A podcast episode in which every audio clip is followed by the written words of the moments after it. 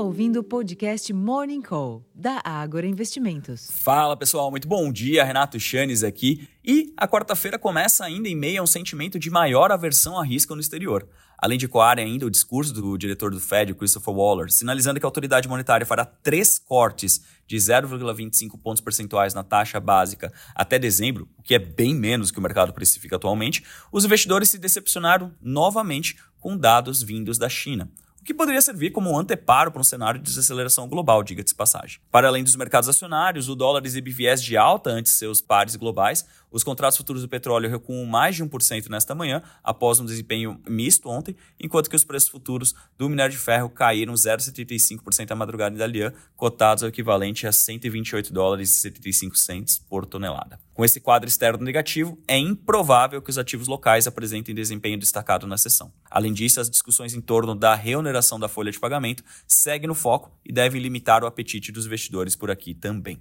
Em termos de agenda, aqui no Brasil, a agenda do varejo, as vendas do varejo restrito e ampliado em novembro serão divulgadas logo cedo, às 9 horas da manhã. Antes sai o GP10 de janeiro, às 8 horas da manhã. Entre os eventos, o ministro da Fazenda, Fernando Haddad, reúne-se com a ministra de Gestão, Inovação e Serviços Públicos, Esther Dweck, às 2 da tarde, e com o ministro de Empreendedorismo, Márcio França, às 3 da tarde. Nos Estados Unidos são esperados dados sobre as vendas do varejo, às 10h30, e produção industrial, às 11h15, ambos referentes ao mês de dezembro, além do livro bege do Federal Reserve durante a tarde, às 4 da tarde. Três dirigentes do Fed participam de eventos. O vice-presidente de supervisão, Michael Barr, às 11 a diretora Michelle Bauman, às 11 também, e o presidente da Distrital de Nova York, John Williams, às 5 horas da tarde. Na Europa, no Fórum Econômico Mundial, em Davos, às 11h45 da manhã, a presidente do Banco Central Europeu, a Christine Lagarde, participa de, de painel. Mais cedo, a taxa anual de inflação ao consumidor, o CPI, da zona do euro, acelerou para 2,9% em dezembro, ante 2,4% em novembro, segundo revisão divulgada pela Agência de Estatísticas da União Europeia, a Eurostat, confirmando a leitura preliminar e em linha com as expectativas.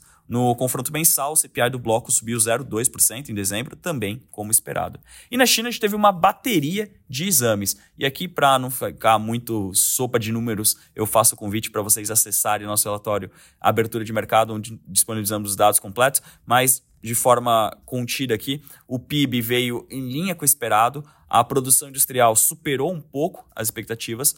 Por outro lado, as vendas no varejo decepcionaram e frustraram as expectativas, o que mostra que o consumo interno, que pode ser a força motriz por trás desse reaquecimento da atividade econômica chinesa, ainda não dá sinais de melhora. Bom, pessoal, eu acredito que para começarmos a sessão bem informado, esse aqui seja um bom resumo do que esperar para o dia. Como vocês podem ver, é realmente um dia novamente negativo. A tendência para o Ibovespa é de queda, pelo menos nas primeiras horas de negócios. Eu vou ficando por aqui, desejando a todos um excelente dia, uma ótima sessão e até a próxima. Tchau, tchau.